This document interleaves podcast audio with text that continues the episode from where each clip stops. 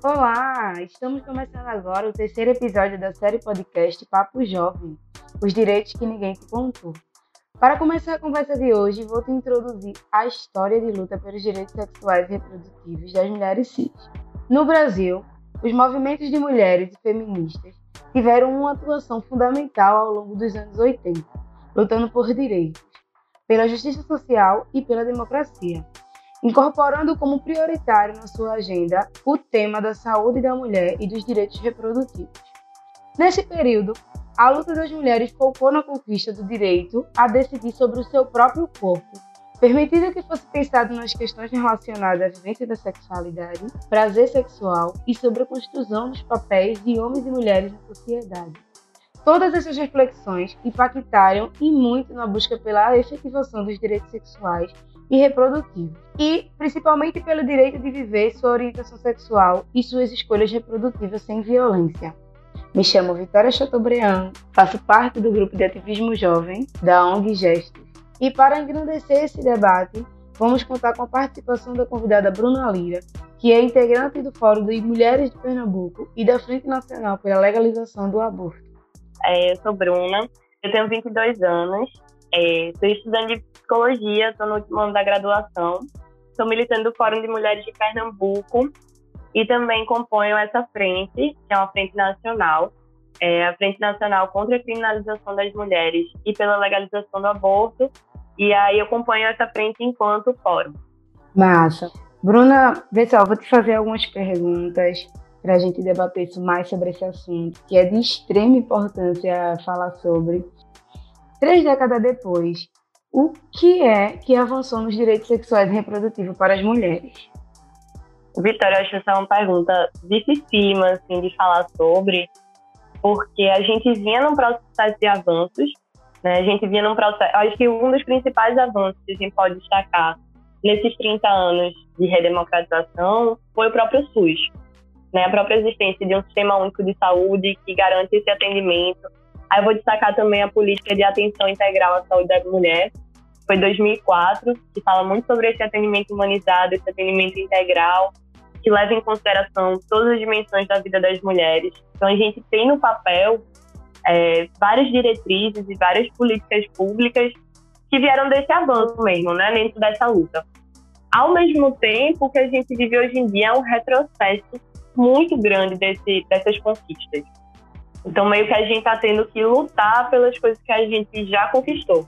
Assim, vou dar um exemplo. Falando sobre o aborto legal. Aqui no Brasil, a gente tem alguns casos em que é permitido esse aborto. É, e no caso de estupro e no caso do risco de vida à gestante, esses direitos são garantidos desde 1940. Ou seja, faz muito tempo, mesmo antes da, da ditadura, já eram direitos garantidos e aí, hoje em dia, em 2021, 2020, a gente vê é, pessoas, forças políticas que estão tentando transformar o aborto ilegal em todos os casos. Então, a gente vê coisas que a gente, em tese, já avançou, que a gente vinha avançando na discussão e que hoje em dia está retrocedendo, infelizmente. Mas, para não soar tão desesperançosa também, acho que essa pergunta tem um outro, outro caminho que eu acho que dentro da luta pela legalização, não só na luta pela legalização do aborto, mas pensando na luta por direitos sexuais e reprodutivos de uma maneira ampla, é, a gente tem avançado nas discussões. Porque, tipo, antes, é, a, a, luta por direitos sexuais e reprodutivos se pautava muito na experiência da mulher cis, branca, hétero, como se fosse uma experiência universal, como se todas as mulheres tivessem essa experiência.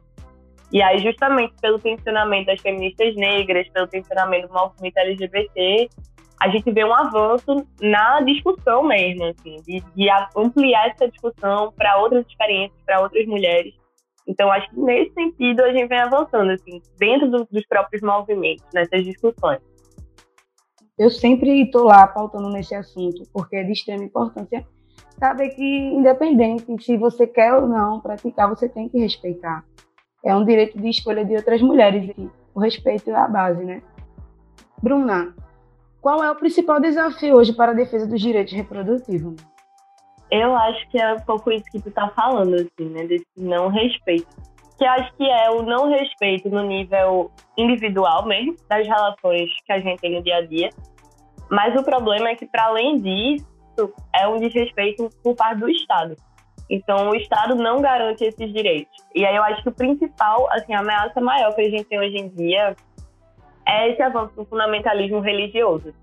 É esses caras que, enfim, não, muitos são homens, mas tem também, sei lá, a ministra Damares da vida, que quer ditar como tem que ser a experiência das mulheres e tendo como, como viés essa coisa religiosa, né? De querer proibir direitos que a gente já tem.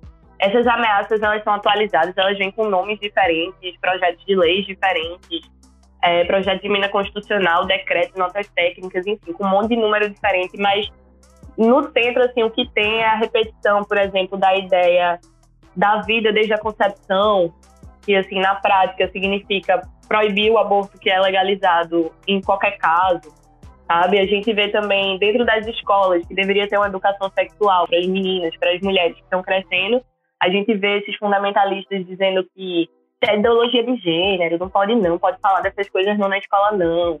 Então, esse processo do fundamentalismo religioso, ele atinge a gente de vários jeitos, né? Em vários lugares diferentes, na né? educação, é, dentro da saúde. E também, eu acho que não dá para tirar de jogo, assim, o próprio desmonte do SUS. Porque se não tem SUS, não tem nada disso. Assim, não adianta ter um papel se não tem dinheiro para manter as unidades básicas de saúde, as maternidades, os direitos sexuais e reprodutivos caem por terra. Assim.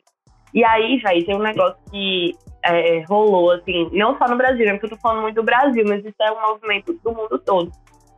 Teve esse processo que rolou, que foi o Consenso de Genebra, que foi Brasil, mas vários outros países no ano passado, em 2020, se reuniram, acho que cerca de 30 países, e assinaram esse acordo, esse consenso, meio que querendo fazer uma, mundialmente falando, é, tentando proibir o aborto, o avanço né, da legalização do aborto, mas também os direitos sexuais e reprodutivos das mulheres, tentando proibir, é, falando muito dessa coisa da família, outra, outra coisa que eles falam muito, né? Essa defesa da família.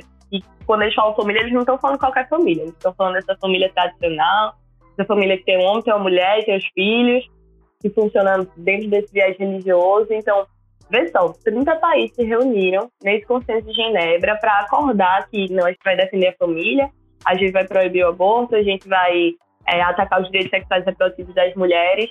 Então a gente tem uma ameaça que não é só aqui no Brasil, é uma ameaça articulada, né? É tipo, é, esses homens em vários países diferentes, vários líderes é, políticos se reunindo para tentar mundialmente fazer uma incidência para proibir, né, e, e, também destruir os direitos sexuais e reprodutivos das mulheres no mundo todo. É um grande processo, é uma grande luta.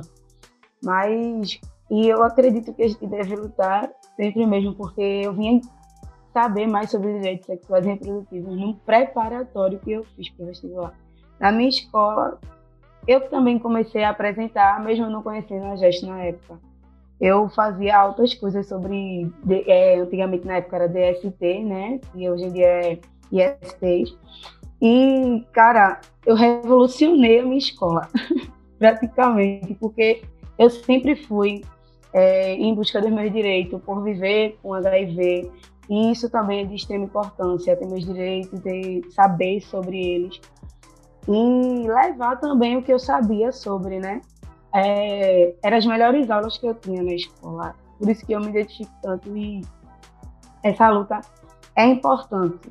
E, Bruna, a gente vê várias falhas assim no nosso país, né? No que diz respeito ao acesso à contracepção, à informação sobre direitos, gravidez, parto. Tu poderia falar um pouquinho para a gente sobre isso? Eu acho que a gente vê várias dificuldades em relação a esse acesso e com a pandemia eu acho que tudo isso ficou bem escancarado. Assim. É, a gente é um, dos países que tem mais violência obstétrica. Quando a gente vai falar sobre gravidez, parto, né, tem muitas experiências aí no meio, tem muita, muitas formas diferentes de vivenciar. E aí a, a violação de direitos vem desde, por exemplo, é, não ter acesso ao pré-natal. Agora isso é uma coisa que a gente está vendo muito na pandemia porque muitas unidades de saúde, muitas pessoas e maternidades, muitas equipes de saúde foram realocadas para lidar com essa crise do Covid e não, não colocaram ninguém no lugar. Então, assim, as mulheres não estão tendo acesso a ter esse acompanhamento durante a gravidez, a ter informações durante a gravidez, é, um acompanhamento adequado no parto. Aí, quando chega a hora do parto, tem a violação de direitos, principalmente em relação às mulheres negras, por causa da violência obstétrica. Então, é, enfim, a, violência obstétrica pode ser várias coisas, mas é uma forma de tortura. Você imaginar uma mulher que está parindo, é um processo extremamente complicado, assim, que envolve o corpo inteiro, que envolve a mente, e ter pessoas que estão violentando ela durante esse processo, né? E a gente vê que isso se torna ainda mais intenso no caso das mulheres negras.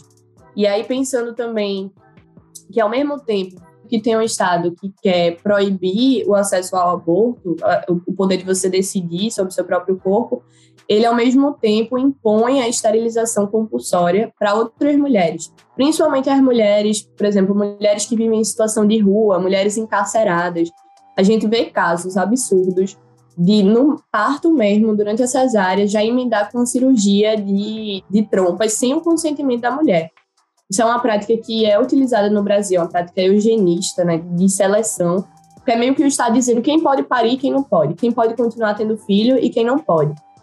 É, a gente vê também uma dificuldade de acesso aos contraceptivos, isso com a pandemia ficou pior também, então é, não, tem, não tem acesso a contraceptivo gratuito, não tem acesso à informação dentro das escolas.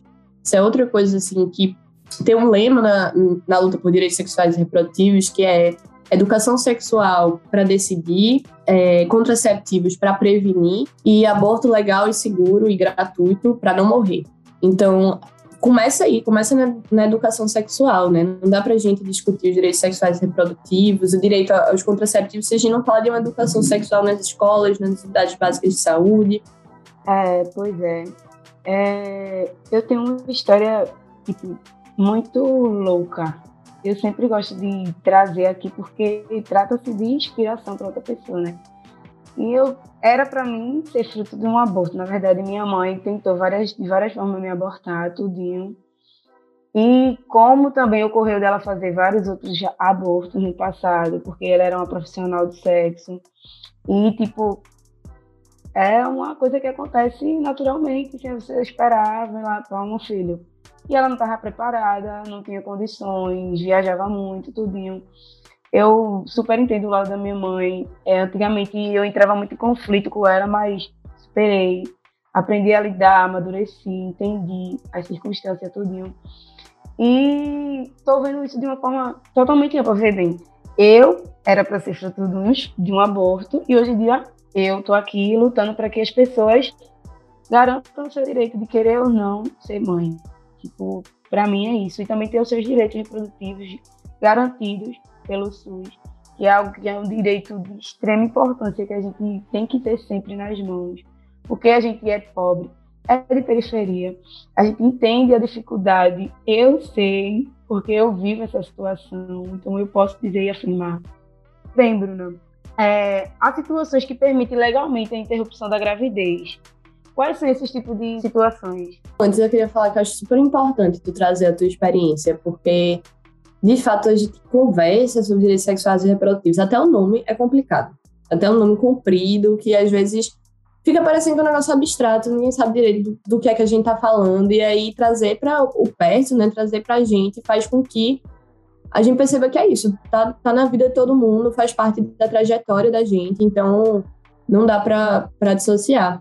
Mas sobre isso do, do aborto que é permitido hoje em dia por lei, o aborto ele é permitido em casos de estupro, é, em casos de risco de vida à gestante, que aquela gravidez ela é um risco de vida para aquela mulher, e também, desde 2012, passou a ser é, permitido no caso de bebês anencéfalos, né, que são bebês que podem até vir a nascer, mas que com poucas horas ou poucos dias eles falecem, né? A medicina mostra isso. E aí a gente conseguiu aprovar também que, no caso bebês anencéfalos, é, essas gestantes possam fazer o aborto legal.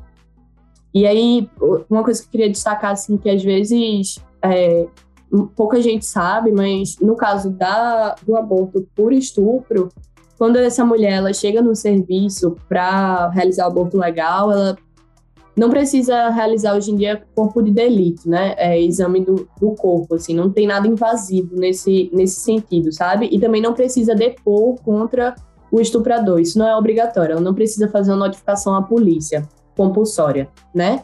Então, é, é, basta chegar, conversar, vão ter psicólogos, psicólogas que vão acompanhar esse processo e esse direito ali é garantido. E quais são as maiores dificuldades, mulher, das mulheres vivenciar esse tipo de direitos e serviços? Eu acho que é o que a gente vinha conversando, assim. Pô, eu tenho um caso, velho, que rolou no passado, que eu acho que eu vou trazer porque ficou muito conhecido e que eu acho que, assim, é um nível de violação de direitos e de dificuldade de acesso muito grande, que foi aquele caso da menina do Espírito Santo, de 10 anos, é, que, enfim, sofria violência sexual durante grande parte da infância engravidou de um estupro e ela foi negada no serviço da cidade dela de fazer o aborto legal, que no caso dela era garantido por dois aspectos, né? Primeiro, de, ser, de ter sido uma gravidez decorrente de um estupro, porque, inclusive, pela idade dela, nem, o consentimento ou não nem entra em questão. Então, se tem uma menina que de 10 anos, 13 anos que está grávida, aquilo já é considerado pela lei um estupro, né? Uma gravidez decorrente de um estupro e também por ser risco à vida dela. E ainda assim, ela, ela seria permitida fazer esse aborto legal por dois motivos. Ainda assim, foi negada na cidade dela, teve que viajar até o Recife para fazer esse procedimento. O nome dela foi vazado. Quando ela chegou aqui, tem aquele bando de religiosos na frente, né, chamando ela de assassina, rezando na frente. É uma distorção também muito grande da, da própria religião, você transformar a religião, que é como estava falando, que deveria ser uma coisa de amor em algo que culpabiliza ver uma menina de 11 anos, 10 anos, uma menina de 10 anos, estava é, fazendo um procedimento. Imagina o sofrimento que ela passou, que ela já passava. E quando ela vai acessar esse direito, que é um direito dela, ela foi, a gente chama de revitimizada, né? Tipo, passou de novo para um processo é, de violência, uma violência por parte do Estado. Assim, apesar de estar tá na lei, na prática, tem profissional que se recusa a fazer esses procedimentos, né? Tem profissionais que realizam a violência também nos serviços, é, com essas mulheres culpabilizando. É, mas a gente está aqui falando, né, para ver se a informação chega até essas pessoas e ela entenda a nossa luta, entenda o porquê da gente estar tá aqui falando sobre isso. Garantam seus direitos e, e, e vivam uma vida sabendo que os direitos delas estão lá garantidos, que é lei, que, independente de ser número ou não, a gente tem que vivenciar. E, Bruna, na tua opinião, o que está sendo feito para que esses direitos sejam respeitados? É isso, assim, o que a gente tem hoje em dia é a militância, são os movimentos sociais, é gente organizada tentando é, alertar a população e as mulheres no miudinho também, né? Porque a gente sabe que existe a rede entre as mulheres, né, no cotidiano. Então, tipo, uma ajuda a outra, uma tá ali junto da outra quando dá BO, quando dá um problema, para ajudar, para estar tá dando uma força. Eu acho que isso também é uma forma de resistência. É a gente formar essa rede entre a gente, né? É, para além dessa coisa, para além do, do Estado, a gente formar uma rede entre a gente, de ajuda entre a gente. Desde, tipo, as, as mulheres que ficam com, a, com, os filhos da vizinha quando a vizinha vai trabalhar. Eu acho que isso também é uma forma de estar tá tentando assegurar minimamente, da forma como a gente pode, os direitos daquela mulher de trabalhar, de continuar criando os filhos. Então, a gente né, sempre inventou formas de, de se ajudar, de dar essa força. Mas eu acho que o enfrentamento ao Estado é essencial, assim. E é o que o movimento social tenta fazer. É isso. Acho que a esperança está aí. Verdade, pois é. E ressaltando sempre que Trata-se de um respeito à escolha do próximo, às ideias do próximo, às opiniões, respeitando sempre tanto seu espaço como do próximo. Isso é de extrema importância. E Bruna Amor, eu agradeço muito de coração a sua participação. Você sabe que é muito importante que a gente bata nessa tecla, fale sobre esses assuntos. A autonomia dos nossos corpos deve ser nossa e de mais ninguém sempre sempre e para sempre. Entendeu? E que a gente se respeite e respeite o próximo. E foi incrível. Muito obrigado. Muito obrigada de verdade, Bruna, por ter esse tempo para a gente debater sobre esse assunto. Espero que você possa vir debater com a gente mais vezes. Já já está agradece, o nosso projeto agradece. Muito obrigada, Vitória. Adorei o convite, adorei conversar contigo. Aprendi muito também. E vamos embora, velho. É o que você está falando mesmo, assim. Acho que é continuar na luta e continuar batendo nessa tecla, né? Como tu falasse. Valeu mesmo pelo convite e estou sempre à disposição. Bem, pessoal, chegamos ao fim do nosso terceiro episódio. Agradecemos a você, ouvinte, que ficou com a gente até agora e a todos que participaram e fizeram esse projeto acontecer. Fiquem ligados que na próxima semana fechamos a nossa série. Se liga nesse spoiler, pega essa visão, a gente tem direitos. Beijos, até a próxima semana, contamos com vocês. Tchau, tchau.